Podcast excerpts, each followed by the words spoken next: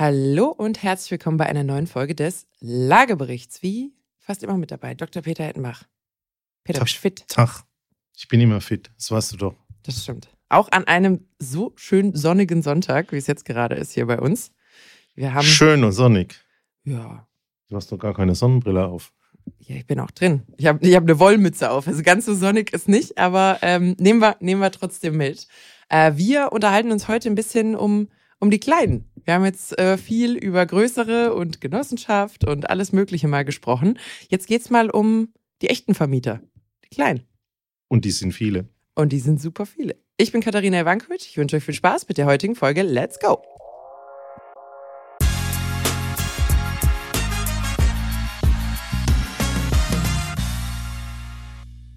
Jetzt sagst du mir hier, die privaten Kleinvermieter sind die vielen. Wen, wen muss man denn jetzt dann eigentlich enteignen, wenn man hier die ganzen Probleme lösen will? Vielleicht, ist, vielleicht sind das gar nicht die Großen. Ach, das hätte ja so ein schöner Mittag werden können, Sonntag. Und dann haust du sowas auf Das den wird Tisch. jetzt ein richtig schwieriger Slogan, wenn ich die alle einzeln aufführen muss vor dem Enteignen. Aber was äh, ich glaube wirklich niemand so richtig ähm, weiß oder auch wirklich so auf der Rille hat, ist, ähm, wenn du dir den gesamten Wohnungsbestand anschaust. Also wir haben 80 Millionen Menschen und ungefähr 40 Millionen Haushalte und Wohnungen. Ich frage dich mal nicht, wie viel äh, Eigentümer und wie viele Wohnungen in privater Kleinhand sind. Ich weiß, dass ich es letztens mal gesagt habe und du hast es mir nicht so wirklich geglaubt. Also es rund 10 Prozent der Haushalte ja, Ja, haben Wohnungen zum Vermieten okay. Und die machen etwa 60 Prozent des gesamt zu vermietenden Volumens aus. Ja, das, das hatte ich nämlich letztens zu dir gesagt. 60 Prozent der Vermieter sind private und äh, du warst skeptisch. Zu Recht. Der Wohneinheiten, Ja, der Wohneinheiten. Ja. Dann habe ich das aufgrund meinem hohen Alter nicht mehr richtig verstanden. Das- Aber jetzt liegen mir aktuelle Informationen vor, die ich selber recherchiert die ich habe. selber recherchiert habe. Ähm, das finde ich schon ein Wahnsinn. Wir Ja. haben ja immer so den Eindruck, das sind die bösen großen Gesellschaften Mhm. und die sind börsennotiert und die machen alles. Und ich glaube, wenn du da reinschauen würdest, da gibt es ganz viele, die Tante Erna die Wohnung vermieten und eigentlich gar kein Geld verdienen. Und Ja. jetzt kommt das Interessante. Ähm, Haus und Grund in Köln Mhm. hat bei Herrn Professor Volkländer vor ein paar Jahren mal dazu eine Studie beauftragt. Deutsches Institut für Wirtschaft, oder? Und da ist rausgekommen, dass diese Vermieter natürlich erstens mal alle überdurchschnittlich alt sind, Mhm. auch sehr viele Rentner, Mhm. die jetzt gerade, wenn man das Thema energetische Sanierung anschaut, auch einfach fachlich da gar nicht mehr im Thema sind. Und zu dem Thema auch böse Vermieter, ähm, nachweislich Größenordnungen, ich sag mal zwischen 5.000 und 10.000 Euro im Jahr mit ihren Wohnungen einnehmen. Eher 5.000 wie 10.000 Definiere einnehmen, also Überschuss. Überschuss erwirtschaften. Okay. Also nicht jetzt äh, ähm, Mieten insgesamt. Ist, und das ist so ein sondern- einfaches Netto oder ist das schon ein komplexeres Netto, wo so Betrieb, Hausgeld, Rücklagen und sowas mit einberechnet ist? Das, was was wirklich übrig bleibt in der Bilanz. Okay. Was wirklich in der Bilanz übrig bleibt. Ja. Aber es sind 5.000 bis 10.000 Euro. Und jetzt nimmst du dir mal so ein Sechsfamilienhaus oder ein Zweifamilienhaus oder ein Dreifamilienhaus und da bleiben 5.000 Euro übrig im Jahr. Und jetzt sollst du da energetische Sanierung en bloc machen, die dich dann mal im Mehrfamilienhaus mal satt 200.000 Euro kostet. Hm. Das wird nicht funktionieren. Das geht rein wirtschaftlich nicht. Und mit der Perspektive, dass da wirklich einen starken Überalterungseffekt hast und Umkehr, im Umkehrschluss in den nächsten 10, 20 Jahren ja da eine Erbwelle stattfinden wird Ja. und man sich überlegen muss, was passiert denn dann? Kann man ja auch nicht alles einfach nur verkaufen und dann ähm, ist das Modell aus 3 mach 1. Also drei Häuser verkaufen, damit man ein schönes sanieren kann. Ist ja auch kein Modell. Und bei dem Thema, du erklärst es ja immer, äh, Wohnungsnot kann man nicht irgendwie managen, sondern da braucht man einfach zusätzlichen Wohnraum. Äh, vor dem Hintergrund finde ich das schon ganz schön beeindruckend, wenn bei 60 Prozent, also rund zwei Drittel, ähm, tatsächlich so ein akutes Problem da ist. Also ich finde, ist es ist ein bisschen, also für mich moralisch so ein bisschen schwierig, wo bei dem Problem man anpackt. Weil einerseits denke ich mir, okay, ob man, ob die da jetzt großartig mehr Profit mit erwirtschaften sollten mit einem Grundbedürfnis anderer Leute, weiß ich nicht. Oder ob die Situation sich nicht sowieso lösen würde, wenn man quasi äh, selbstgenutztes Eigentum stattdessen hat und quasi die WG in den Händen der Mieter ist. Also dass man keine Zwischenstufe hat, sondern, sondern die sich darum kümmern. Wie, wie, wie, wie, siehst denn, wie siehst denn du das? Also glaubst du, dieses Thema Kleinvermieter ist ein Auslaufmodell? Glaubst du, es ist ein Auslaufmodell zugunsten der einen Kipprichtung, die es da haben kann? Vielleicht, dass man so, so Modelle wie Mietkauf oder sowas wieder einführt und, und äh, wieder mehr Leute ins Wohneigentum führt, die dann allerdings vor demselben Problem stehen. Also da, das erübrigt die Sanierung nicht. Lass mich schnell fertig sprechen. Oder das, was wir so ein bisschen 2009, 10, 11 nach der Finanzkrise in den USA gesehen haben, dass quasi, wenn, ich sag mal, die kleinen Leute ähm, sich das Eigentum nicht mehr leisten können, dass es das dann eher aggregiert wird in den Händen großer, professioneller in Investment, was auch immer. Also du sprichst äh, natürlich genau den entscheidenden Punkt an, aber nochmal, ähm, wenn du jetzt diese ganzen Wohnungen nehmen würdest und sagst, die bleiben jetzt nicht in der Hand von einem Vermieter, sondern die werden aufgesplittet in Eigentümergemeinschaften und werden viele Eigentümer draus gemacht, hast du ja unter den momentanen Verhältnissen und auch Mietsituationen und Einnahmesituationen keine Verbesserung gegenüber jetzt. Wenn ja. die Immobilie jetzt 5000 Euro macht im Jahr, dann macht sie die auch hinterher, ob die in eins, zwei oder in drei Händen liegt.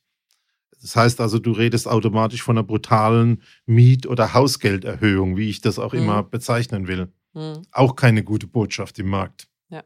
Und ich habe ja gesagt, die Alternative wäre, nimm drei, sag, ich nehme das Geld von dreien und mach eins richtig, so mhm. irgendwas. Hast du ja immer noch drei rumliegen, die unsaniert sind und den Wohnraum brauchst du ja auch. Ich also glaube glaub, schon. Ich glaube, wir werden aber zwei Perspektiven auch die ganze Zeit so ein bisschen behalten müssen. Eins ist dann quasi der einzelne Eigentümer oder Eigentümerin. Ich glaube, da wird das passieren, dass dann die Enkel oder die Erben, wer auch immer das ist, ähm, den Wohnungsbestand drastisch reduziert. Ich glaube auch, wir haben ja schon öfter gesprochen, Lifestyle, Immobilie ist ja. ein sehr anstrengendes Investment und so weiter und so fort. Ne? Ja. Ähm, also ich denke, dass da definitiv eine drastische Reduktion stattfinden wird und da viel abgestoßen wird. Aber ändert nichts daran, dass da überalteter Bestand ist. Also dann bleibt trotzdem die Frage, wer rückt nach, wer kann sich das zur aktuellen Zinssituation leisten und noch investieren, dass es quasi erneuert wird. Und ich erkläre ja gerade, dass es unter den momentanen Bedingungen nicht möglich sein wird. Für niemand, für Junge nicht und für Alte nicht. Meinst du? Weil wir sehen, wir sehen doch schon im, im Markt so, so eine gewisse Tendenz zu günstigeren Objekten, die dann auch noch gut laufen. Da gibt es so ein bisschen diese magische halbe Million Euro Grenze, die natürlich mit Sanierungsbedarf liegt, die noch, liegt die noch deutlich tiefer. Es wäre doch eigentlich, es hätte Potenzial aus einer Erschwinglichkeitsperspektive, lassen wir es so, wenn das Thema WEG und Co. nicht wäre. Oder? Ich will dir mal äh, andere Gegenfrage noch stellen, mhm. aber ich habe noch einen zweiten Punkt offen bei dir. Und du hast zu Recht ja gesagt, in Amerika kauft äh, BlackRock äh, komplette Viertel. Und da stellen wir uns auch kleine Doppelhaushälften aus den 60er Jahren vor, also wo jeder von uns sagen wird, kann doch ein Großkonzern gar nicht bewirtschaften. Alles individuelles Zeug, alles ganz, mhm. ganz schwierig. Äh, problematische Mietverhältnisse, das ist ja in Deutschland noch ein bisschen anders wie in den USA, kann man sich überhaupt nicht vorstellen. Ähm, aber die Frage ist, kommt es so? Ähm, ich glaube schon, dass wenn es niemand haben will, weil das so ein schwieriges Invest ist, zum Schluss gar nichts anderes mehr übrig bleiben wird. Das denke ich mir, das denke ich mir nämlich auch. Also was ich jetzt schon, das ist aber rein anekdotisch, das ist rein anekdotisch bisher, aber ich habe es mehrfach gehört jetzt und ich höre es zum ersten Mal, deswegen erwähne ich es mal, ähm, dass WEG quasi Miteigentümer ähm, zu zu mir kommen und berichten, dass äh, sich Firmen jetzt einkaufen und zwar in Modellen von Teilverkauf, Leibrente und Co. Also dass das jetzt zumindest anekdotisch zunehmend ein Thema wird, dass man jetzt äh, Unternehmen mit in der WEG hat, wo ich zugegeben, zugeben muss, ich weiß gar nicht, wie, wie das dann funktioniert. Also. Na, da bringe ich dir ein Gegenbeispiel. Ähm, mir begegnen momentan draußen immer mehr solche Fälle, wo man sich ernsthaft mit dem Thema Genossenschaft überlegt. Aha. Und ähm, Genossenschaften haben ja gewisse Vorteile im Hinblick auf Grunderwerbsteuer, Stellplatzschlüssel, will ich jetzt nicht im Detail alles ausführen. Aber in jedem Fall haben sie diese ganzen Gewinnmargen von Unternehmen nicht. Mhm. Und da brauchen wir uns auch nichts vorzumachen. Unternehmen brauchen Gewinnmargen. Wenn du die 10 Prozent, die da mal ursprünglich immer als Gewinnmarge kalkuliert waren, ob der Bauträger die hinterher noch hat, ist ein anderes Thema. Aber weg hast, hättest du ja schon mal 10 Prozent der Baukosten weg. Wenn da noch ein paar Steuerbegünstigungen Und wenn kommen. du dann sagst, Grunderwerbsteuer wäre noch ein Thema und, und, und, äh, könnte ich mir schon vorstellen, dass über sowas wirklich Bewegung in den Markt kommt und dass dann ein Haus auch wirklich sinnvoll auf zwei oder drei Eigentümer aufgeteilt wird. Und es sind ja dann auch im Prinzip gleichgerecht, äh, gleichberechtigte Partner. Und in der Genossenschaft, äh, die ich jetzt anspreche, ist es dann halt auch so, dass es da nicht noch einmal einen großen Verwaltungsoverhead gibt und dann nochmal einer, wo man Geld abdrücken muss, bis das funktioniert, sondern das sollte dann schon ein selbstverwaltetes Ding sein. Was ich ein bisschen schade finde. Also zunächst einmal besser spät als nie mit dem Thema Genossenschaften. Ich finde es wahnsinnig schade, dass wir es nicht geschafft haben, so einen Genossenschaftsturbo herzustellen, als es noch richtig günstige Marktbedingungen dafür gab. Aber bringt, es gibt ja den Spruch, Kultur entsteht in den schlechten Zeiten, nicht in jo, den guten. Besser, wie gesagt, besser spät als nie. Äh, wenn das jetzt noch eine praktikable Lösung ist oder zumindest ein Lösungsansatz, dass noch was zustande kommt, bin ich da, bin ich da erstmal, ähm, erstmal Fan. Aber da sollten wir mal in den nächsten Monaten äh, und äh, auch Jahren schauen, was aus dem Gedanke wird, ob das nicht wirklich ein so ein Schlüssel sein kann, an den Kosten richtig was zu tun, ohne an der Qualität was zu verändern. Ja. Ja, also ich habe ich hab bei dem, bei dem Genossenschaftsthema höre ich, hör ich unterschiedliche, unterschiedliche Dinge. Und zwar also ich habe ich es dir im, im, im Vorab gesehen, äh, gesagt. Ich war eingeladen äh, bei einem Panel beim, äh, bei der Jahrestagung Real Estate vom Handelsblatt. Die war jetzt vor, vor ein paar Wochen. Und ähm, mein Mitpanelist war der äh, Herr Dr. Volkens. Und ähm, er hat bezüglich der Baubranche, ähm, ich hoffe, ich zitiere ihn halbwegs richtig, Folgendes gesagt. Wir können natürlich nicht alle bis spät in die Nacht Champagner trinken und feiern und dann am nächsten Morgen den Staat nach einer Aspirin fragen. Und ich habe so ein bisschen, also dieses Genossenschaftsthema, ich gehe mit mit dir aus der Perspektive, dass es muss etwas passieren. Ähm, und wir brauchen diesen Wohnraum. Und wenn das ein Hebel ist, dass das funktioniert, dann hoffe ich auch, dass das klappt. Aber so wie manchmal drüber gesprochen wird, fühlt sich das für mich so ein bisschen an wie die Gewinne werden privatisiert und die Verluste werden dann am Ende irgendwie äh, dann doch äh, quasi äh, sozialisiert. Und, und da ist so ein bisschen so, ist das jetzt ein Umweg über die Genossenschaften? Am Ende werden die Wohnbestände dann doch wieder rausverkauft, nachdem man sie quasi günstig, günstig hergestellt hat. Also so aktuell so. haben viele der Bemühungen so ein Geschmäckle. Und das ist aber der Punkt. Und dann sollte man natürlich in so einer Genossenschaftssatzung auch regeln, dass dann im Prinzip die mit vielen Vorteilen für die Kleineigentümer hergestellten Wohnungen nicht durch großen Einkauf von professionellen, institutionellen Anlegern äh, und Betrieben wieder verwässert und kaputt gemacht wird. Das kannst doch, du aber in der Satzung machen. Wie hieß, wie hieß dieses große Genossen, dieser große Genossenschaftsskandal? Neue Heimat. Neue Heimat. Das war vor meiner Zeit. Was, was war denn da das Problem? Ähnliches, naja, oder? Eigentlich zum Start eine gute Idee und dann ganz viel Wachstum bis äh, Wuchern und Krebs. Ich mache es mal ganz einfach.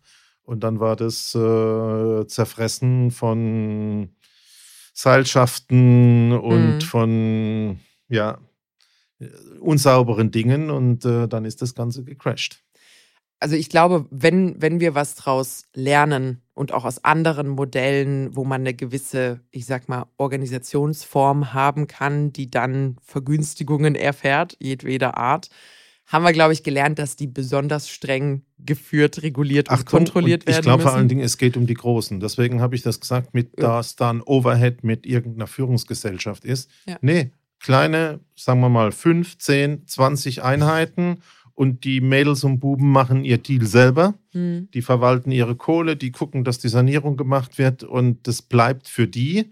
Man kann die Genossenschaftsanteile rausverkaufen und wenn man wegzieht, vielleicht einem anderen geben. Ja. Aber der Käufer, der Käufer Mhm. sollte dann nicht einer sein, der dann beispielsweise das Ziel verfolgt, in den nächsten 20 Jahren alle Einheiten zu erwerben und das Ding dann wieder weiter zu privatisieren. Ja. Finde ich interessant. Ich habe aber so mir immer nur Fragen stellen, so einfach kommst du heute nicht davon.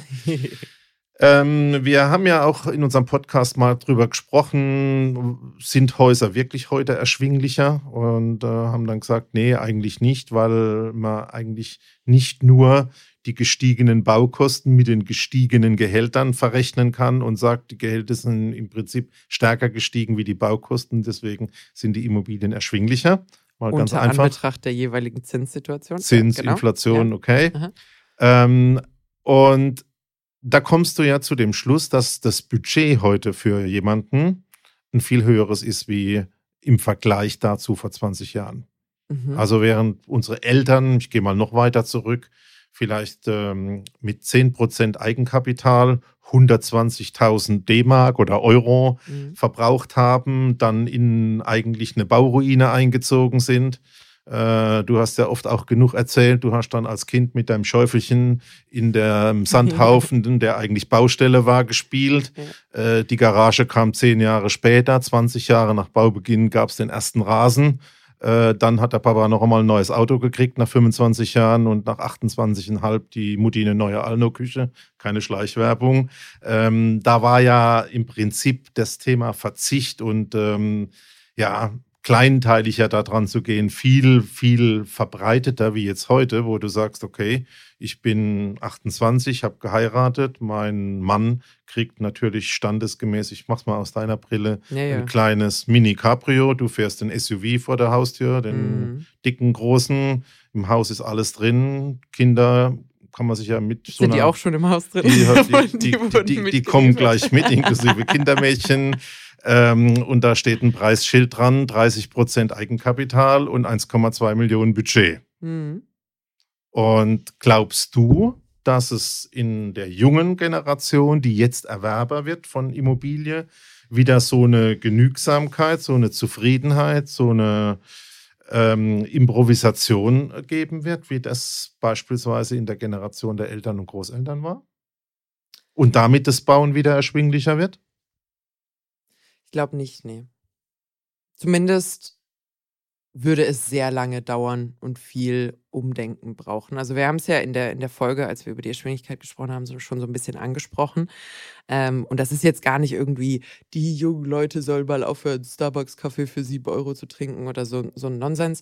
Aber ähm, durch natürlich auch die, das Umfeld, in dem man groß wird und in dem, äh, in dem man ähm, ja, also die Welt, in die man halt auch rein, reingeboren wird und die einen prägt, muss man sagen, äh, ist natürlich die jüngere Generation jetzt sehr viel weniger auch, oder sagen wir mal sehr viel gegenwartsbezogener. Das ist, glaube ich, das, das, das Entspannteste, was ich sagen kann, weil man vielleicht nicht extrem viel Hoffnung in die Zukunft hat. Das heißt, langfristige Invests machen viel weniger Spaß, äh, wenn ich der Meinung bin, dass das, äh, wenn ich nicht der Meinung bin, dass das vielleicht eine gute Idee ist unbedingt. Aber dann gibst du Dazu? mir ja Steilvorlage für das Thema, dass große Konzerne im Prinzip die Immobilien übernehmen und dass das noch eine zusätzliche Professionalisierung geben wird in den nächsten Jahren. Ich denke, dass das der Fall sein wird, ja. Die Frage ist, ob wir Konzerne finden, die quasi Verwaltungsstrukturen aufbauen können, dass das machbar ist. Ich habe es ja gerade gesagt, wie funktioniert das, wenn zum Beispiel eine deutsche Leibrente in, zu einem WEG-Termin muss? So, also das, das ist äh, mit unserer Bürokratie in Deutschland natürlich noch ein bisschen, das beißt sie noch etwas. Aber tendenziell würde ich schon sagen, dass das äh, vielerorts der Fall ist.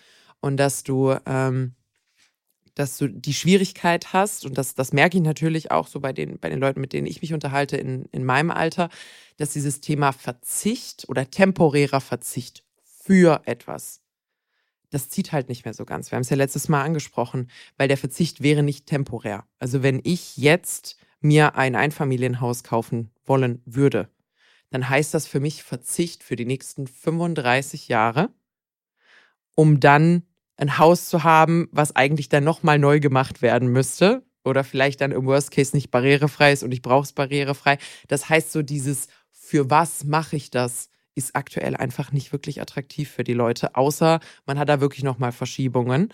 Und ich denke, du hast in, bei den jungen Leuten vielleicht nochmal eins jünger als ich, so Gen Z-Ecke, sehr viel mehr auch so DIY-Tendenzen. Also ich glaube, du wirst zwei, zwei oder ja, das ist stark vereinfacht, du wirst zwei Tendenzen haben.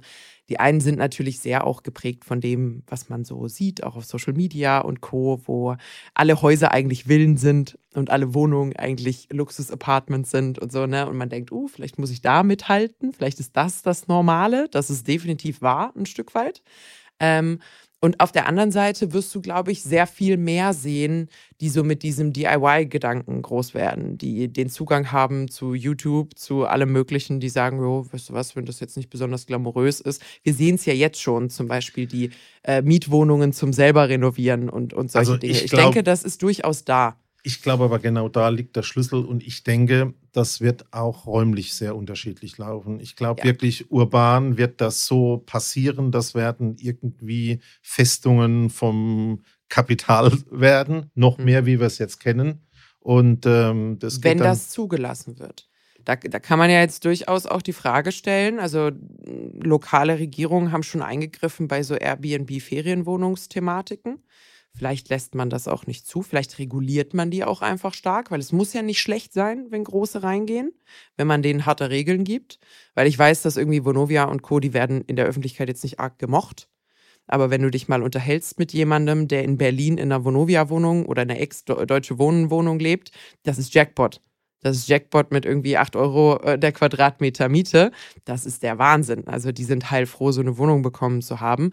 Dementsprechend, also es muss ja nicht furchtbar sein, wenn man denen Rahmenbedingungen gibt, weil Professionalisierung, gerade wenn vielleicht größere Unternehmungen anstehen, wenn Geld beschafft werden muss für Sanierungen, für Modernisierungen, ist da schon auch hilfreicher, als wenn ich quasi lauter Einzelne bin. Also glaube ich auch. Und ähm, neben dem, dass es Skaleneffekte gibt und das professioneller äh, passiert und die bessere Einkaufskonditionen haben, glaube ich auch, dass die eher Zugang zu Technologie haben und dass das Thema digitale Vermietung, also Ablesen von Heizkörpern und Zugang zu den Wohnungen und Schlüsselabgaben Ja, und dem ganzen hin zu Kram Mieterstrom, Photovoltaik, all diese Dinge braucht einen gewissen Grad an Professionalisierung.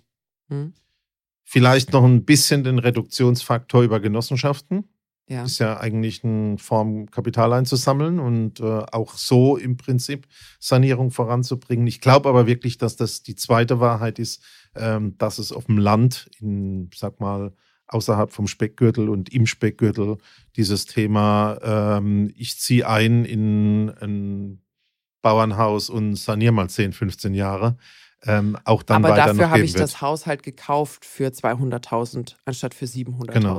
Das, das, das ist halt dann der Deal. Gehe ich der- absolut mit, ja. Und da könnten natürlich auch noch ein bisschen Verbesserungen über das ganze Thema Homeoffice und so kommen, Hm? äh, dass man das besser machen kann. Also ich glaube, die Welt spaltet sich Ja. ähm, und äh, es werden die Großen, glaube ich, mehr übernehmen. Das heißt, die, der Anteil der Kleinvermieter, wo du vorhin gesagt hast, ich glaube, 60 Prozent der vermieteten Wohneinheiten sind in Kleinvermieterhand. Tendenz fallend, sagst du. In auch. den urbanen Räumen, äh, denke ich, auch ganz insbesondere fallend. Hm, glaube ich auch. Und ähm, dieses Thema Eigentum wird möglich. In den urbanen Räumen vielleicht ein bisschen mehr durch so neue Eigentumsmodelle, die die Staatsquote, die Steueranteile ein bisschen minimiert. Und äh, in den ländlicheren Räumen, in den Randbereichen zu den Ballungsräumen auch mehr Do-it-yourself, weil vielleicht auch ähm, nur zwei Leute je vier Tage die Woche arbeiten oder nur sechs Stunden am Tag oder sowas. Ich hätte jetzt noch eine Frage. Ähm, du hast eine Wohnung in Berlin, ja? Und du bist noch zehn Jahre älter, als du jetzt gerade bist. So. Du Kann denkst ich, dir, kann ich mir nicht vorstellen. Noch älter. Ist auch schwer vorzustellen. Aber, also, und du bist, du bist irgendwie noch einen, noch einen Hubs älter, als du jetzt gerade bist, denkst dir, boah, das in Berlin, das wird mir schon irgendwie ein bisschen zu anstrengend. Ähm, die würde ich gerne abstoßen. Jetzt warst du äh, ein sehr sozialer Vermieter und hast lange, lange Zeit deine Mieten nicht wirklich angehoben. Also da wohnt irgendwie eine ältere Dame drin, seit eigentlich seit du die Wohnung gekauft hast vor 25 Jahren und ihre Miete liegt bei 7 Euro der Quadratmeter. Oder vielleicht auch 6,50 Euro, weil Berlin, äh, Berlin war damals noch sehr günstig und du kannst ja der alten Oma nicht irgendwie unendlich, unendlich die Miete erhöhen. So, jetzt rufst du einen Makler, du sagst, hier ist meine Wohnung, verkauf sie bitte. Vor welcher Herausforderung steht ein Makler oder eine Maklerin mit so einem Objekt? Naja, die wird zum Schluss nach dem Ertragswert bewertet werden. Der ist aufgrund der geringen Miete natürlich wenig. Und ähm, es kommt darauf an, wie stark ich Geld brauche in der Situation, die ich mir jetzt vorstellen muss. Mhm. A, Wohnung in Berlin, B, noch älter wie jetzt, werde ich ja sagen, äh, kann ich nicht. Ich brauche noch, mach mal ein Beispiel, 200.000 Euro, bis ich sterbe. Mhm. Reichen mir 150 nicht. Mhm. So nicht, bitte suche einen anderen Käufer. Mhm. Heißt, diese Wohnung betritt den Markt nicht, voraussichtlich, was bei vielen jetzt passiert, sondern eventuell erst als Erbmasse und dann wiederum mit dem, mit dem gleichen Problem, weil natürlich eine, äh, ich sag mal, Erbengemeinschaft oder Erben ebenfalls eine möglichst hohe Ablöse für so, für so eine Summe haben wollen. Das heißt, in den Städten, da wo es jetzt gerade richtig, richtig eng wird, haben wir selbst bei verkaufswilligen Eigentümern gerade das Problem, dass wenn diese Objekte vermietet sind, dieser ultra angespannte Mietmarkt und der sehr angespannte Kaufmarkt eigentlich dafür sorgen, dass diese Objekte dem Markt verwehrt bleiben, weil äh, zu den Kaufpreisen, die die Leute sich wünschen, eigentlich Negativrenditen äh, in diesen Objekten stattfinden und das ja für keinen Investor und auch keinen Privateigentümer irgendwie tragbar ist. Wie platzt denn so ein Knoten? Na, du hast ja eben schon mal gesagt, ähm, ich getraue es mir zwar kaum zu sagen, aber äh, ein großer, der, mh, hm, ich sag mal, richtig großes Beispiel, 100.000 Wohnungen hat und hat jetzt halt 1.000 drin, die wirtschaftlich nicht so toll sind, kann die mitschleppen über zehn Jahre, bis die Oma mhm. nicht mehr da ist. Ähm, noch ein Argument dafür, dass sich das professionalisieren wird. Mhm. Und ansonsten kann das ein kleiner nicht. Du kannst dann, äh, würde ich ja auch nicht fertig bringen, dann der Oma zu kündigen. Mhm. Aber man investiert auch wär, nicht. Wäre vielleicht äh, ein bisschen sozialromantisch. Ich würde aber auch natürlich kein Geld mehr reinstecken. Das heißt, ein bisschen ähm, Lissabonner Verhältnisse. Also die Schwierigkeiten, die kommen. Und ich ja. glaube, dass genau das eigentlich das Szenario ist, wenn die Eigentümer, diese, die jetzt 60 Prozent aller Wohnungen halten, mhm. und die sind ja dann auch in den urbanen Räumen, dass dieser Transfer in die nächste Generation äußerst holprig ist und wahrscheinlich auch Instrumente braucht, die wir heute noch nicht haben. Mhm. Zur Finanzierung, zur Übergabe. Das ist schon schade eigentlich. Dass, das äh, ist also, da dass man da auch mehr oder weniger so abgestraft wird. Also man wird ja zum einen schon vom Finanzamt abbestraft, wenn man sozialer äh, Vermieter ist. Und dann wird trotzdem mehr vermietet, wenn man auf dem Markt quasi mehr erreichen könnte. Ähm, und dann im Endeffekt ein eigentlich unverkäufliches Objekt zu haben, weil die Kaufsummen auf dem Markt wären höher, aber die Erträge in deiner Wohnung stimmen nicht, weil du untervermietet hast über die Jahre. Das ist schon auch ein unangenehmer Clinch irgendwie zwischen dem, was man sich vielleicht wirtschaftlich wünscht und dem, was man für sozial verträglich hält. Und es wird mit Sicherheit im Markt, wer auch immer dieser Player sein wird, ähm, dieses Abwarten geben. Wir schauen mal, bis die Preise tief genug gefallen sind. Mhm. Oder eben, wie du, wie du sagst, ich, ich kann äh, so einen, so einen äh, Bestand relativ günstig oder relativ günstig einkaufen, aber trotzdem zu einem Preis, zu dem es kein Privater nehmen würde und akzeptieren, dass ich vielleicht zehn Jahre ein bisschen bluten muss, äh, bis da ein Mieterwechsel stattfindet und dann betritt das wieder zur Ja, und habe vielleicht Preis, irgendwelche Ideen, äh, ein Ensemble zusammenzukaufen und dann ja. das Ding im Prinzip dichter zu bebauen oder äh, man wird auch ja muss davon, glaube ich, ausgehen, dass es in fünf Jahren äh, andere politische Verhältnisse gibt mit vielleicht neuen Ideen. Ähm, also wir haben aktuell und jetzt sind wir wieder an so einem Punkt, äh, wo wir, glaube ich, jetzt nicht diese bahnbrechende neue Botschaft äh, kommunizieren können, dass Markt nicht stattfindet. Angebot und Nachfrage kommen nicht zusammen, obwohl immer mehr Nachfrage entsteht, jetzt auch über die Ukraine-Flüchtlinge und äh, wir eigentlich das Thema haben, es müssten Generationenwechsel bei den Eigentümern stattfinden. Äh, es geht nicht. Aber viele der Dynamiken, die sich gerade abbilden, auch wenn sich alles ein bisschen verlangsamt hat, sind definitiv eher zugunsten von großen Professionellen. Oder eigentlich ist es zugunsten von niemandem, aber es ist extrem zu Ungunsten von kleinen, von kleinen Anlegern. Vielleicht ist es so rum, so rum besser gesagt, weil sowohl das Thema Sanierung als auch vielleicht das Thema Rendite schwacher einkaufen, als auch vielleicht ein bisschen mehr Kapital organisieren, nicht so, nicht so von den Banken abhängig sein und so. Das sind alles Dinge, die kann natürlich ein kapitalstarkes Unternehmen sehr viel besser, ähm, als das jetzt irgendwie ein, ein einzelner, vielleicht sogar älterer Mensch an der Stelle kann. Schwierig. Schwierig. Aber wenn man weiß, wie die Situation ist, hilft es ja im ersten Schritt schon mal richtig zu beobachten, wo was hingeht. Und ich glaube, das muss man jetzt einfach gucken. Also mein Fazit wäre unterschiedliche Entwicklungen ländlicher Raum, urbaner Raum. Mhm. Do it yourself, selber machen und so weiter im ländlichen Raum. Im urbanen Raum wird ganz viel passieren. Mhm. Da wird es zu Zwangsbereinigungen kommen müssen. Mhm. Auch jetzt äh, bei Bauträgern etc. Und ähm, so Dinge, die jetzt so ein bisschen sich abzeichnen, wir haben das Thema mit den Genossenschaften gehabt, sind vielleicht so erste Dinge, die weichen Kosten rauszubringen aus den Objekten. Und da muss man mal gucken, wo das politisch hingeht. Ähm, und wir haben ja gesehen, bei diesen ganzen Wohnungsbaugipfeln, da sitzen so viele Leute am Tisch, dass es gar keine Entscheidungen mehr gibt. Da muss mal vielleicht wirklich ganz was dramatisch anderes passieren.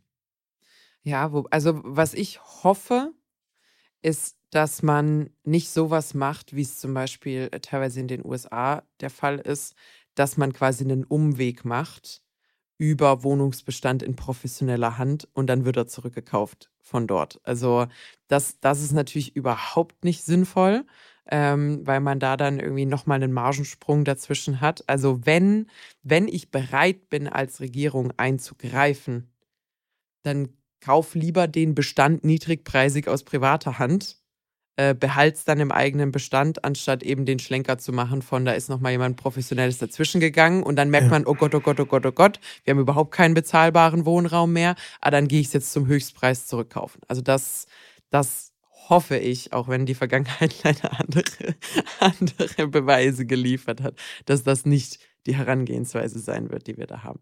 Aber werden wir sehen. Wir schauen weiter, was für Lösungen es gibt, zu selbstgenutzten eigenen Immobilien zu kommen. Ich finde das ja. nach wie vor das Modell, was hilft. Genau, und da vielleicht so ein paar äh, verschwesterte Folgen, die wir schon gemacht haben, was da äh, relativ wichtig sein wird, wird zum Beispiel das minimalinvasive Sanieren. Ähm, also wir genau das zirkuläre, minimal äh, kostenintensive äh, Sanieren, sodass man eben diese Verbesserung des Zustandes auch ohne diese gigantischen Investments und vor allem, und darüber wird irgendwie nie geredet, ohne Leerstand schafft. Weil es geht ja überhaupt nicht. Also wir können über Sanierung sprechen, wie viel wir wollen. Ich kann nicht die Leute einfach umsiedeln und sagen, kommt in sechs Monaten wieder, wenn wir hier fertig sind. Also es ist Na, nicht mal nur eine finanzielle Frage. Ich will ja nicht so aus dem Nähkästchen erzählen, aber ich habe das ja gemacht. Ja, Leute ja, umgesiedelt meinst du und nee, gesagt, kommt in sechs Monaten. Ich habe in wieder. einer komplett leeren Wohnung mit meiner Frau ähm, und Anlehnen bei meinen Söhnen ähm, ein Jahr lang verbracht. Ja. Du bist halt noch die Generation, wo man verzichtet, weißt du? Zelten im Garten für ein halbes Jahr. Oder Camper. Nee, aber also das kann man natürlich im Eigentum machen. Ja. Ähm, aber wenn jetzt meine Vermieterin zu mir kommt und sagt, Frau Wallenkutsch, gucken Sie mal, wo Sie die nächsten sechs Monate bleiben. Wir haben Ihnen in der Tiefgarage die zwölf Quadratmeter von genau, der Garage haben, schön hergerichtet. Wir haben Ihnen ein Feldbett hingestellt. Kleinen Vorhang, da können Sie ja. duschen und neben können ja. Sie dann so ein bisschen kochen auf so einem äh, Einherdplatte. Auch schön. Nee, also ich glaube, das wird ein ganz, ganz großes Thema, weil es mehrere Probleme gleichzeitig löst. A, ich brauche keinen langen Leerstand. B, ich muss weniger investieren und äh, habe damit keine so große Kosten, Kostenbelastung. Ich glaube, das wird ein ganz, ganz großes Thema. Wir haben einige Folgen dazu gemacht. Also geht und gerne werden mal den da Katalog sicherlich durch. noch was tun, wenn es Ja. was Neues gibt. Genau, da läuft ja auch immer noch ein kleines Experiment quasi äh, bei Peter zum Thema minimalinvasivem äh, invasivem Sanieren. Da werden wir dann nach dem Winter auch mal einen nächsten Zwischenstand haben. Bin ich mal gespannt. Na, jetzt hast du schon die Mütze auf. Ich bin mal gespannt, was passiert, Ich wenn wohne ja nicht bei dir, wird. sonst wäre das, sonst wär das ein sehr schlechtes, sehr schlechtes Indiz. So, hast du noch was, was du loswerden willst? Ich glaube trotzdem noch an einer guten Zukunft. Ich will dran arbeiten. Ich denke auch, dass sie möglich ist. Ich denke aber, dass äh, jetzt die Zeit zu handeln ist. Und zwar nicht nur in privater Hand, sondern auch A, Privatwirtschaft. Also wir brauchen Innovationen an der Stelle und B, äh, liebe öffentliche Verwaltung jedweder Ebene. Äh, jetzt, jetzt muss was gemacht werden. Ansonsten wird das Ganze sehr, sehr teuer hinten raus. Ähm, aber gucken wir mal. Wir bleiben dran. Das ist ja hier quasi unser Job. Auf eine gute Zukunft mit Immobilien. Sehr schön. Dann mache ich noch die Formalitäten. Wenn euch die Folge gefallen hat, dann äh, lasst uns gerne eine Bewertung da. Das könnt ihr ganz einfach machen äh, bei Apple Podcast oder zum Beispiel auch bei Spotify. Da könnt ihr uns seit neuestem auch Kommentare hinterlassen. Das heißt, wenn ihr Anmerkungen, Fragen oder ähnliches habt, könnt ihr es uns quasi direkt unter die Folge schreiben. Ansonsten, wie immer, wenn ihr Ideen habt oder ähnliches oder ihr wollt zum Beispiel Begleitmaterial zu den Folgen sehen, dann findet ihr das alles auf Instagram. Dort sind wir Lagebericht-Podcast. Oder ihr findet uns auch auf LinkedIn als Lagebericht der Immobilien-Podcast oder eben uns beide als einzelne Personen auf LinkedIn. Habe ich irgendwas vergessen? Nö. Da könnt ihr uns Korrekturen, Anmerkungen, Ideen, Vorschläge für Themen und so weiter alles einfach mal zukommen lassen. Wir freuen uns immer von euch zu hören. Oder Süßigkeiten. Oder für den Peter auch gerne Süßigkeiten. Die Adresse ist, ist piep, piep, piep, piep, piep. So. Und dann haben wir für den Peter vielleicht auch das ein oder andere Weihnachtsgeschenk. Gucken wir mal. So, das war's mit der heutigen Folge. Wir freuen uns, dass ihr eingeschaltet habt und ihr findet uns immer mittwochs überall, wo es Podcasts gibt. Bis dann.